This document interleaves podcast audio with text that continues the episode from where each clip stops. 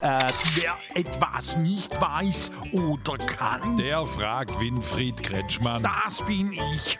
Und was hast du wieder, Straublix? Hier ein gewisser Cem Ö fragt, was du dazu sagst, dass nach Wahlen im Ausland hier bei uns sich die Leute auch noch verkloppen müssen. Ah, du meinst bestimmt die Stuttgarter Party- und Eventszene? Nein, ich meine die ganze Erdogan-Anhänger mit ihrer Autokorso. Die wollen vielleicht mit ihrem Erdogan-Anhänger in Pfingstferien fahren. Nein, die hauen sich da gegenseitig auf der Schnorchel. Jeder feiert anders, Strobelix. Und hier verdient man halt, was man toleriert.